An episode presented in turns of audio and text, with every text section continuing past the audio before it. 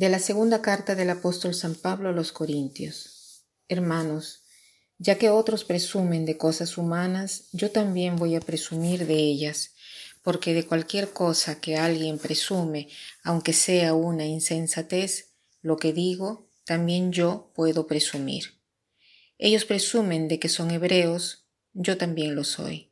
De que son israelitas, yo también lo soy. De que son descendientes de Abraham, yo también lo soy, de que sirven a Cristo, es una locura decirlo, pero yo los sirvo más, yo les gano en fatigas y cárceles, y les gano por mucho en azotes y en peligros de muerte. Cinco veces me han dado a los judíos los me han dado los judíos los treinta y nueve azotes. Otras tres veces me han azotado con varas y una vez me han apedreado. He naufragado tres veces y me he pasado un día y una noche perdido en el mar. He viajado sin descanso y me he visto en peligros en los ríos y entre ladrones, peligros por parte de los de mi raza y por parte de los paganos, peligros en las ciudades y en despoblado, en el mar y entre falsos hermanos. He andado muerto de cansancio, he pasado muchas noches sin dormir, con hambre y sed, muchos días sin comer, con frío y sin ropa. Además de estas y otras cosas, pesa sobre mí diariamente la preocupación por todas las comunidades cristianas. ¿Quién se enferma en ellas sin que yo no me enferme?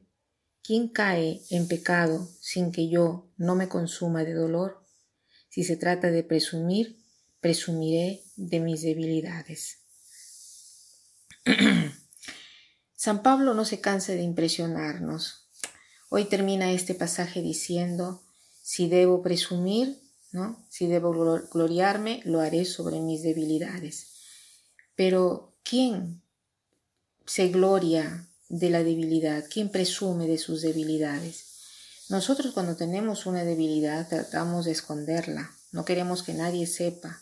Sin embargo, Pablo dice, presumo de mis debilidades. Entonces, en primer lugar, Pablo dice, si alguien eh, presume desde el punto de vista humano, yo también lo puedo hacer, porque verdaderamente Pablo era un israelita modelo, pero además ha arriesgado su vida por Cristo muchas veces, superando grandes peligros. Pero me quiero detener en esto, presumir de la propia debilidad. O sea, hasta que uno eh, presume desde el punto de vista humano, lo puedo entender. Pero si San Pablo presume de ser hebreo, observante, de haber hecho tantas cosas en su vida, es normal. Pero si San Pablo dice, si me debo, si debo presumir, lo haré por, de mis debilidades, entonces aquí nos sorprende. ¿Qué cosa quiere decir San Pablo cuando dice así? En la debilidad experimentamos la fuerza, pero la fuerza de Dios. Cuando estamos débiles, es entonces que somos fuertes, porque nos damos cuenta de que solos no podemos. Entonces nos apoyamos en quien sí lo puede. Entonces nos convertimos en potentes, porque la potencia de Dios está en nosotros y la gente lo ve. Por eso me puedo puedo presumir de mis debilidades. A través de mis debilidades se hace presente la potencia de Dios. Por ejemplo, el hombre no puede volar, ¿no? Tiene esta debilidad de no tener las alas, pero tiene inteligencia. Entonces, ¿qué hace? Inventa el avión. El avión es mucho más potente que las alas.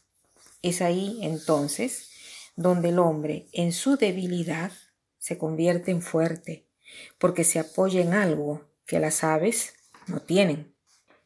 Esta fuerza de Dios es talmente evidente que viendo las personas lo que hacemos a pesar de nuestras debilidades, no pueden que lodar a Dios y agradecerle.